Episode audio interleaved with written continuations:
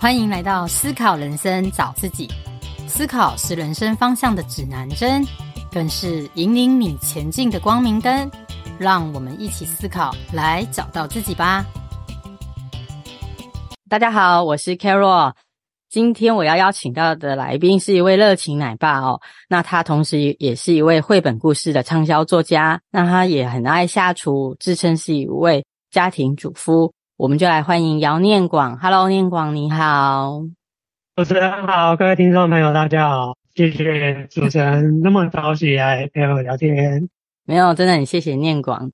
那念念广能那么早起来，是因为他通常有维持很好的生活习惯。他通常大概都四五点啊。那我觉得他会有那么好的生活习惯，也就是因为他现在是走在这个作家的路上。那我们就请念广来分享一下他的人生故事。大家好，那我很开心今天可以来跟大家做个分享。那因为我比较让大家广为人知的是我是儿童文学作家，那我就来跟大家分享我是怎么踏上作家这个历程，或是这条路的。我们踏上这个作家历程啊，大概跟我可能幼稚园大班的时候就有关系哦。那时候我就回想，就是长现在长大来看，或者是说。呃，从其他大人对我小时候的看法，他们都觉得我是一个很喜欢画画的孩子。但其实那个时候也不是说特别喜欢画画，其实就是因为你还不会写字嘛，所以呢，你就会想用画画的方式来表达你内心的想法。然后呢，我就有一天啊，大班的时候，不知道同学他是去呃他爸爸那边还是他哥哥那边带了一本漫画书来学校，然后我就看他的漫画书。觉得哇，好厉害啊！竟然可以做出这样书，有书这种有趣的东西，我也想要做一本自己的书，想要自己画画看，所以呢，就开启了我的创作之路了。哇，所以念广，你都一直知道，你看你从幼稚园就开始知道你自己的兴趣，然后就会想要做的像漫画书一样的故事书。但是我知道你出社会之后，其实好像因为家里的因素，你并没有选择相关美术方面的科系，对不对？这边跟大家说，就是我那时候幼稚园，就算马上就知道说自己想要弄一本书哈。那但那时候不仅不知道说这个就是所谓的的梦想，原来当一个作家，那个是到了小学生阶段以后，我才知道，我原来所谓做一本书，或是画一本书，就可以成为所谓的作家、漫画家、绘本作家等等的。那我自己是比较想要做作家的，因为。我小时候选择画画，并不是因为我想要当漫画家，只是因为那时候我还不会写字而已。所以就是采取了用画画的方式。开始随着我的年纪越来越大啊，年纪越来越高，我开始知道说自己其实是啊，也蛮喜欢写文字的。那我也发现说，哦，原来出一本书，它可以当作家，也可以当绘本作家，也可以甚至是漫画家。让我发现我在文字这一块也是很喜欢。所以我就会知道说自己的梦想是作家，就是很早就开始知道自己的梦。可是呢，就是人生有些天有不测风云，或是一些意外啊，不是你能掌控的。虽然我很早就知道说自己的兴趣、自己的呃性向在哪边，想要往译文的道路去发展。可是呢，在我大概国中的时候呢，我家里经济方面比较不好，那有一些状况。所以呢，我那时候比较不方便，就是再去走艺文这条路，因为我有一个可能就是要马上做好一个念到高中，那就是要出去当兵，然后工作的心理准备。所以呢，我就选择走技职的路线，这样。就是我在国立大学系主任的身边做了三年的助理，然后我后来有想要创业的想法。那我那时候觉得餐饮业的成本比较低，所以我进到餐饮业做了五年的工作。那在餐饮业当真的也就是往上当一直当主管了等等，因为我想开店。然后呢，这之中呢，必须要讲，就是因为我有理工的背景嘛，所以有一个我以前的导师啊，他一直想要挖角我。我在进去餐饮业之前就被他挖一次，那我拒绝他，因为我想要先进去餐饮业试试看。过了五年以后吧。有一次跟他同学会跟他相聚，他又挖我一次，然后我就想说，啊，我在餐饮业这边进步很少了，然后再来就是现在是一个大的很大那小者要出头都很难的一个社会状况。我要开店其实很困难。那时候我才二十几岁，然后想说我就趁我年轻的时候，好就让他挖角转职。所以呢，我现在这个工作是做了快九年的专利工程师兼任制图工程师。哎，我就被挖角到了智慧财产权产业。那我大概跟你讲一下这是什么样的工作。就是他，我最近有有一次机会跟一群理工科的朋友吃饭，然后我觉得，因为我本身是喜欢译文的，所以我跟他们是朋友。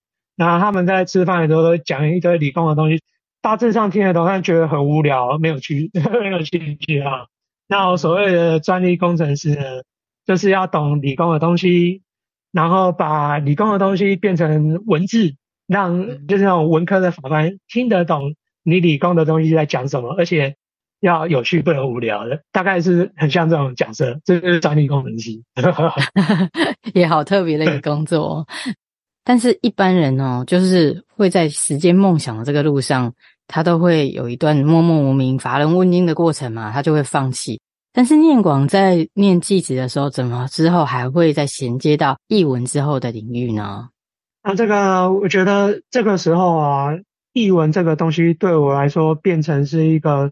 很像是支撑我的一个防空洞，可以这样子形容，或者是说支撑我的一股力量，甚至可以说是属于我的浪漫。因为我呃为了呃原生家庭的经济考量，为了我以后可以早点独立解决父母的呃负担，所以呢，我选择了技职念自己从小就从来没有想象会会去念的理工科。那因为对理工科没有兴趣嘛，那可是你为了生存必须要去念，反而那些练习创作的时光、接触创作的时光，变成了是一个疗愈时光。就我、嗯、哦，可能啊上的学的东西不是很有兴趣，很痛苦啊，可是不不喜欢。可是我一天之中有一个时间是我可以沉浸在一个浪漫啊，一个我所爱的地方里面。这个时候创作这个东西反而变成不只是一个梦想般的存在。而是一种疗愈的存在，我是自然而然就是会越来越喜欢它，然后去亲近它，这样，就是把它当做一个生活的调剂跟疗愈啦，并不会把它就放弃了。所以，即便你当时是选技技职，对，你还是跟你的兴趣同时并进，才走到现在。对，对啊，没错，没错，没错。那念广其实真的很厉害，你现在最，你现在已经出到第六本书了喔。而且念广的历程，他的之前的作品也都有荣获什么意大利波隆纳儿童书展啊，还有伯克莱童书青年文学新书榜等等的，甚至什么呃墨西哥瓜达 拉拉书展，哇，经典奖、经典奖都有提名嘛，对不对？是是是，嗯。那我是在想要请教念广，就是说，那你是怎么坚持走到这第六本书的？其实真的这毅力也很不容易耶。除了兴趣支撑，你中途可能也会有遇到一些，就是还没开花结果的时候。对，好，那这边跟大家分享一下，我在大学的时候吧，就是你有时候有意好，可是你不知道会没良好的情况出现哦。就到了大学的时候，我家那个经济有改善了，那所以我我也就可以去念大学，但是当然还是要需要啊半工半读啊，带学贷啊，还是比较辛苦一点。但是你身上的压力就没有那么沉重了，所以我就开始有了一个，哎，那我也开始是不是可以就是为了将来生存而打算的求学历之余，我也多一点时间去从事我喜欢的嗯创作。那个时候很幸运哦，出现了一个所谓的部落格这个东西哦，所以我有机会透过部落格被很多很多呃喜欢译文的朋友读者。或者甚至是出版社、厂商等等看到，那我也在透过部落格去创作，让更多人看见我的才华，我也得到回馈与自信，还有一点哈哈一些收入了。对，所以所以对对，就是因为这样子，我在创作大学这段时间的那个创作是蓬勃发展，它已经不只是以前所谓的防空洞，所谓的疗愈。它更是一个给我自信和力量的存在。那当然，因为有机会被看见嘛，那我也还真的就收到出版社的邀约出书啊，啊，或者是各方平台的文章邀稿等等的机会。但就是有所谓前面讲到有一好没两好。嗯、我的眼睛在大三的时候啊，打篮球被打到眼睛，然后视网膜剥离了。视网膜剥离它是一个啊、呃、很急性的一个病症，嗯，因为是我虽然是受伤，但 你从医学的角度要说它是病症了。那当下就是要赶快做处理了，你没有处理就是失明，对，这个是失明的危险。所以我我永远都记得，我那时候被打到，我马上晕倒。好，醒过来的时候，地上一滩血，这样有够可怕，哦，好可怕，真的，真的。对对对，嗯，然后我同学就赶快骑着摩托车载我。那时候我在那时候我在云林念书，我现在呢现在住台北，台北大家可能都知道医院要去的方面，可是我那时候是在云林哦。嗯。所以我同学他叫做赖伟新哦，他骑着摩托车哦，一间一间带我冲，一间一间到说，现在有没有眼科？这间医院有没有眼科？然后大医院哦，没大医院，嗯、他说哦，今天眼科不在这边，你要去另外一个区域，然后他就赶快去骑摩骑摩托车带我去另外一个区域。嗯，嗯，然后那时候就是很着急哦，你脑袋是一片空白啊，你完全不知道说在你的眼睛会怎么办哦。对，然后事情就发生的很快哦。嗯，开始左边看不有一部分看不到的东西了，那一块就是黑色，是模糊，就是就是消失了。然后紧接着我就被送回到台北做大医院的手术哦。是，那手手手术是蛮刻骨铭心的，到现在一辈子都记不了。虽然已经是啊十三年前的事情。嗯，当时就是紧急要开刀，他就因为你视网膜剥离，要赶快把你的视网膜做处理，把它贴回去。是，然后呢，我那时候年轻力壮吧，我可能医生是这样觉得，他就给我打那个半身麻醉了。所以有够恐怖了，他拿一个很很像都不知道什么东西把我眼睛撑开了，我从头到尾两三个小时吧，因为半身麻醉嘛，所以你你是有是你看得到两三个小时，你都会看到那个针啊一直刺过来刺过来刺过来，然后那个手手术刀啊一直卡过来卡过来卡过来了。我第一次听到眼球啊，眼会发出那种，那我不知道它加什么药水，会让眼球变硬。第一次听到眼球会发出那种木头那种 这种声音哦，是，对 对，有有够可怕，对。然后呢，不止开一次哦，然后休息没几天以后，就发现说，哎，不行不行，这还是有，你要开第二次这样。所以我总共是开了两次刀，哦、然后，嗯，对对对对，然后当然现在医学有比较在进步，所以它多了一个呃视网膜镭射的手术，就是。免动刀，可是透过镭射光进去去烧你的破，就是你有破洞啊裂开，对对对对。那所以除了开刀两次以外，他还加了五次的镭射，对，五次的镭射哦。那嗯，那个五次的雷射，它是一种啊、嗯、不会痛的东西啊，它是酸哦，你很就是一个酸酸酸到不行的东西，这样很痛苦。那经历了那一次苦难之后呢？对，我的我的想法就有了非常大的改变了。我就想说，哇，我好不容易家里的经济状况变好，那我也在继职这这边取得学历，哪哪怕我科技大学的学历可能帮助有限，但至少我在高职的时代，我拿到证照，我一一一技之长在手，我就是在手，我不怕失业这样。嗯，结果没想到我我眼睛竟然出事了，呵呵呵对。所以我就是想说，人啊，人生好像有件事不是说等到你准备好了再开始，而是要马上开始。对。所以哦，那个时候我眼睛还贴着那个铁片哦，把一只一个眼睛贴盖住，然后只有一个眼睛看得到。嗯哼。那时候我大大三升大四吧，我就开始疯狂的投稿给出版社，我就上那个博客来，了没有？近期出版两个月的出版社全部给他投，我手上有什么稿稿子我就给他投，嗯，开启了投稿记录，这样，这就是我会进入文学领域很早出书的一个关键点。对，眼睛出事。哇，刚刚宁广讲到这一段，我都觉得你描述的历历在目，因为真的很危急的一个 状况，真的差点失明。你你也算是遇到好好医生跟好同学，就是赶快带你去医院。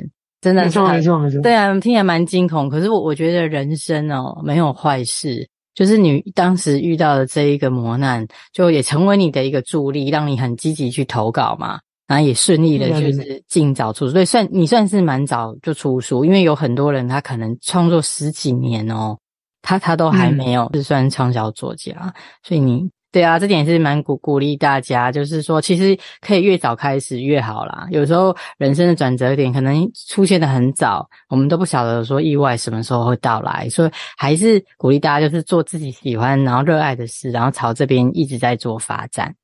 嗯，对，是没错没错。我觉得我不止早起哦，很多事情都很早开始哦，所以我觉得。对，早开始就跟你同现在很流行，大家都很爱看什么投资理财嘛。因为我我作家我也知道，现在排行榜上面的书基本上绝对会有投资理财的书。那投资理财的书绝对会提到说要早点开始投资。那其实我觉得你在经营你喜欢的事啊，你人生觉得重要的事也是要早开始喽。因为你早开始以后，你才有更多的机会可以去做改变或改善。我刚刚提到说我很早就开始投稿了嘛。那当然可以可想而知，因为我的人生经历其实跟那些可能哦三十几岁、四十几岁甚至五十岁以后才开始当作家的那些人生前辈来说是有差距的。所以呢，我一定是迎来了一大堆的退稿啊，全台湾叫的书出版社的名字都退过我稿，这一定的 啊。那可是呢，对对对，那可是你也会从中得到回馈哦。哦，真的有很有些编辑会被我的。呃，文章我不知我不我不太确定啊，可能是啊、呃、被我的故事感动，或者是说被我的行动力感动，或者是说他觉得我在呃部落格网络上的一些得奖经历或是经营的方式受到了感动，所以他给我回馈，告诉我该走哪个方向，怎么去创作，或者是说呃多看哪方面的东西去增进自己的实力，这是很棒的回馈哦。因为你是从专业的业界的人士去得到回馈，免费的哦，很棒哦。对，呃，啊啊，当然也有也有有趣的，是，就是我那时候二十几岁，我有一次投稿被那时候是啊，我们从小就喜爱的金庸小系列的金庸大大，就当金庸出版的出版社给邀请到出版社去喝咖啡。啊、哦，是啊。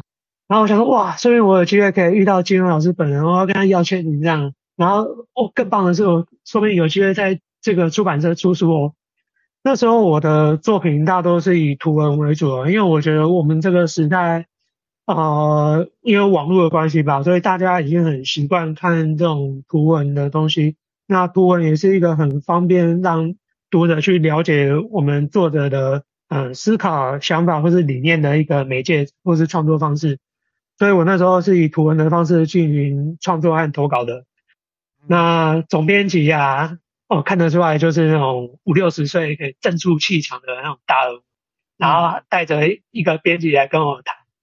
那他们一开始有跟我谈我的作品，但最后就就是委婉的跟我讲，就是让我知道说，我虽然我的风格可能不适合他们啊，出版风格或是格调这样，可是。他们想要请我去做他们的美编，或许他们也有意识到说，现在的读者的想法或是喜欢读的类型也看走向读文，所以他们可能就是想要需要我进去做他们的美编的帮助他们这样。对，嗯哼，这是对我来说是一个很神奇的经验，但我那时候没有进去，因为我二十几岁嘛，那时候有一股。文人的傲气和傲骨，所以说我就想说，哎、欸，我是要来当作家的，我没有要当你们的员工，所以我就拒绝他们。现在想想，好可惜啊！啊，那时候可是一个可以进入出版业自己喜欢的一个领域的地方，真可惜。当然就是这样，对啊。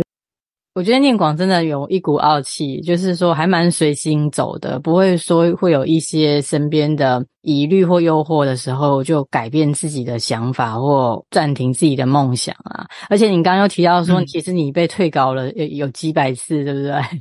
哦，我退稿真的超多。你看我现在出六本书了，对，然后后面还有五六本书没有出过。是啊、哦。嗯对啊，我真的也很好奇耶，到底什么叫一个好、嗯、一个好故事啊？我觉得每个人的喜欢的东西会随着你的经历、你的呃那个时候的阶段有所改变。像儿时的时候或是青年的时候，你会喜欢有趣的东西，你不想要听大道理，你想要先从有趣的东西去读。所以以前你早期接触的绘本、图文，甚至是漫画，他们都是以有趣先为作作为最重要的条件，然后再慢慢的跟你讲道理。可是你出社会以后，你想要成长，对你来说，大道理甚至是成长的技巧、实际的实战经验，对你来说才是最重要的，有趣反而不重要。所以呢，这个时候你需要的就是实战类型的啊，啊，或者是啊，有很棒的大道理，让你有更往上一层楼。这时候这些类型的东西对你来说是好故事。可是等到你现在，像我现在三四十岁。的这个年龄啊，有有小孩，有工作，非常忙碌，还要经营自己的兴趣生活。嗯、那这时候你很忙很累了，对你来说，有趣又变回很重要。然后这时候你会又又开始回到说，我想要看有趣的东西，我需要一点大道理，但有趣的东西绝对不能少。这时候又会取得一个平衡。所以怎么看一个好故事呢？其实就是跟当下你的状况、你的经历有关系。所以我那个时候也会判断说，什么样的人会想要读我的故事，所以我就会根据那些对象来安排。比如说我那时候想到的故事可能比较偏向青少年文儿童，那我就会把有趣这个部分加强。可是像我第一本书是减重二十四公斤了，那这个绝对就是大道理跟实战。那这个时候我就会把它加强成人这副部分，喜欢大道理啊、实战经验啊、技巧这部分，对，就会根据不同的东西来做安排。就是你会根据不同的受众，不管是有趣或大道理，你会把它融合在一起，就构成所谓的好故事。就是，是是，因为你是要传导给读者，不是自己孤芳自赏，自己写给自己看嘛。对啊，我我先讲，我很感谢我的父母，他们虽然说经济出了状况，可是他们还是对我非常照顾，非常用心的。然后是啊，我也就半工半读。那获取了很多经验，虽然说同学们他们可能在玩啊、出国啊怎么啊，我都没办法去，可是我也有了其他的提早进社会跟所谓的江湖人士打交道的过程，然后所以所以我后来进入职场，我就是我进入餐饮业，这升官速度很快，我通常两三个月我就当上主，所以这些经历都是对我后来有帮助，而且因为我很年轻就出书嘛，嗯、那我觉得说我很早就进入社会，进入所谓的江湖。那建立到很多的人性啊，是人情的冷暖，所以我也很很快的就有办法跟大家分享故事，这个都是有间接的帮助的。对对对，所以我觉得说，虽然我不是含着金汤匙出生的，没有办法钻进做作家这一块领域，可是说这个反而也是一种助力了，也是一种帮助，并不完全说都是不好。对啊，就是经过社会的磨练哦，我觉得就是在创意跟思考这方面。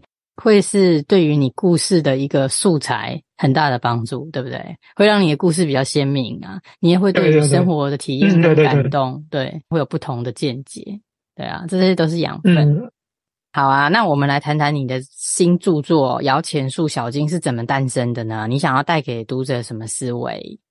它诞生比较特别哦，因为我的作品大多是先有一个想法或是故事，才会开始去做创作。可是这个小金啊，它是先有角色才开始有故事的哦。就是我看了市面上啊，因为因为毕竟我在儿童文学这块领域去做发展，那同时我也是一个四岁小孩的爸爸，所以我看了很多儿童的文学创作。那我发现大多都是要么就是人作为主角，要么就是。啊，动物作为主角，我很少看到说植物去做拟人化的角色。那我自己是一个非常喜欢植物植栽的人，所以我想说，哎，是不是我也可以试着看看说做植物的拟人化角色？然后我就开始去研究说，如果我要做植物化的角色，我要去做怎么样的设计啊？我以前大学时代修过很多植物的课程，所以我很清楚。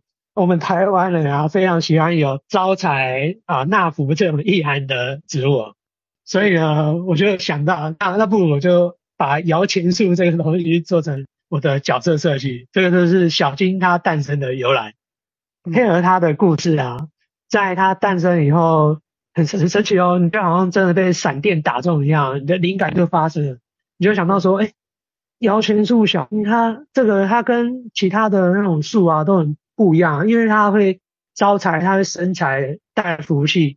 那是不是说我就可以从与众不同啊，跟别人有不一样的特质这种故事来去发展？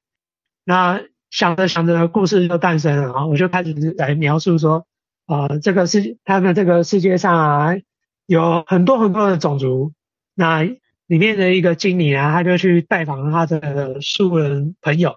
那树人朋友生出了一个会生钱的树人宝宝。经理他是呃见识广博的一个种族嘛，所以他就会跟他的朋友说：“哦，你这个宝宝很危险哦，因为他会生钱哦。”所以他有可能会被人类给觊觎啊、绑架啊，或者做不好的事。这样建议他带着孩子去远离这个城市，去住在深山里面，离人类越远越好。就是说，会生前这件本来看似好像很好、很不错的事，变得对小金来说，它是一个诅咒。可是当小金他之后长大了，那他也会有好奇心啊，他也会想要对世界有多一点认识啊。他悄悄地离开了他的深山密林这个环境，接近了人类。那当然，他也是会遇到不好的事嘛，因为毕竟部分的人人类会喜欢钱嘛，会想要用钱做坏事。可是呢，这并不是全部的人类，也更多大部分的人类是好的，所以他也得到了很多人类的帮助啊。甚至后来，当他朋友的一个住的国家发生了就是所谓的瘟疫啊。没有钱买药，哎，这时候他反而变成了人民的英雄，去帮助别人。所以这个故事的主角就是想要告诉大家，就是说你在某些环境、某些经历，你可能怀才不遇，你的才华可能是被否定的。可是到了另外一个环境的时候，诶，它变成不是诅咒哦，它反而是一种非常哦可以帮助别人的能力，非常厉害的能力。你受到了重视，你变成了英雄，你发挥你自己的才华。这个书主要就是这样。啊、可以给小朋友鼓励啊、因为我们知道我们小时候的环境大部分都是比较希望就是走升学走向啊，用功读书。那你可能有体育才华、绘画才华等等，都会被埋没，被说啊，你这个没有用啊。这个不能怪他们哦，也不能怪老师师长，因为我们的台湾市场真的是比较小一点，两千多万人嘛，跟啊、呃、其他国家动不动几亿几亿的那种市场是差很多。就我所知，某些市场的作家，他可能只要出一到三本书，他就财富自由，这辈子都真的就是不用工作。所以这这个你真的是不能去怪师长的，这是有现实上面的考量。但是我觉得就是说，啊、呃，未来 AI 啊、人工智慧、网络这些会慢慢去缩短市场文化这些语言上面的隔阂。所以我希望说，这个可以鼓励小朋友说，不要。太早放弃自己的才华、能力、影响，你还是可以继续去做这件事，就有点像我小时候这样。虽然我家里经济不好，可是我还是去继续做这样。那另外一方面，这本绘本也是希望给大人看，大人看了以后，或许你现在怀才不遇，你没有遇到赏识你的伯乐，就是你有想做什么事，你有点卡住了，但是你只要坚持住，你还是会有机会可以踏上你理想的舞台。哎，这是这本书的概念。对啊，这本书我觉得它真的就是充分发挥了解自己，然后发挥自己天赋跟特质的一本引导的图文书。诶，我觉得真的也蛮适合大人的。那是谢谢。对 啊，对，因为因为本身我们的特质就像你讲的，它到底是一个诅咒还是一个祝福，其实都是要自己去探索自己，然后不被周遭的人事物影响，才能继续延伸它本身的天赋跟特质。嗯，是是是，嗯，我觉得很棒的创作。真的很谢谢，谢谢谢谢。那最后是想要请教念广，就是说有一些人都会认为自己没有天赋啊，也找不到热情。那你有没有一些可以鼓励大家的方法，或想要跟听众朋友分享的呢？好，那我就呃，我想我相信来听这个节目的已经听过很多很多很棒的建议啊，很棒的道理，所以呢，我就跟大家分享实战经验。好啊、呃，我曾经为了要写出好故事，那我我的我使用的方式就是勤能补拙。我每天写五千字，然后我写着写着写了大概四个多月吧，我的手就受伤了。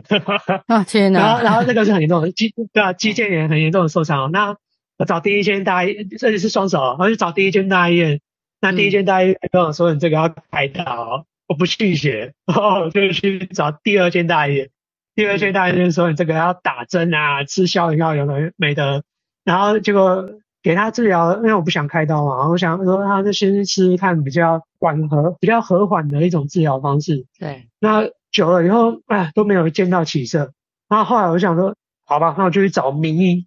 那时候我不知道大家有没有知道，有一个高球选手叫做曾雅妮哦，她是我们国内的高尔夫球女将，然后她有在世界上拿过排行第一名。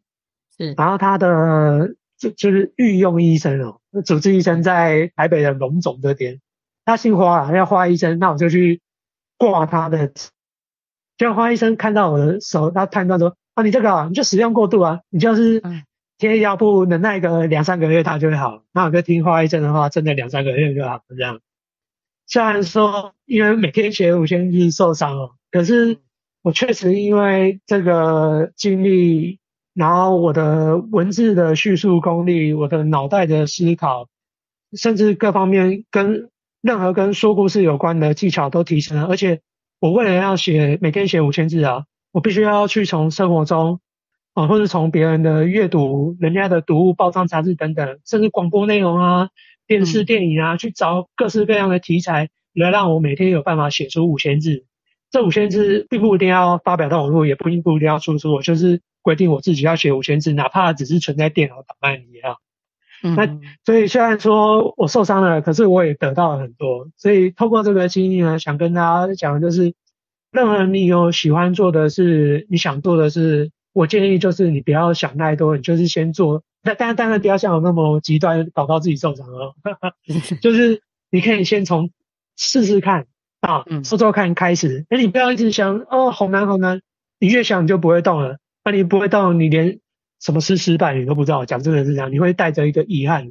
所以我觉得说，你就是去试。你看我前面也讲，我被全全全台湾叫出来的出版社。都退过我稿，可是虽然退我稿，我却得到很多专业人士的回馈，他们会教我怎么创作。失败并不是不好的哦，你反而会得到很多人的帮助、回馈与鼓励，你反而更有力量往前走。所以就是建议大家，就是就刚从他一开始，我们这个节目一开始就知道我自己很早期的人，很早就做自己喜欢做的人，啊，什么事情都做得很早，所以。你有喜欢做的事，也是尽早开始，早起的鸟有投资，就跟投资一样，也要早点开始。我的建议是这样。嘿，哇，也也念广真的今天给我我们呃非常实战的建议哦。因为讲真的，大家都说找自己热爱的事，可是当我们真的要付出一个。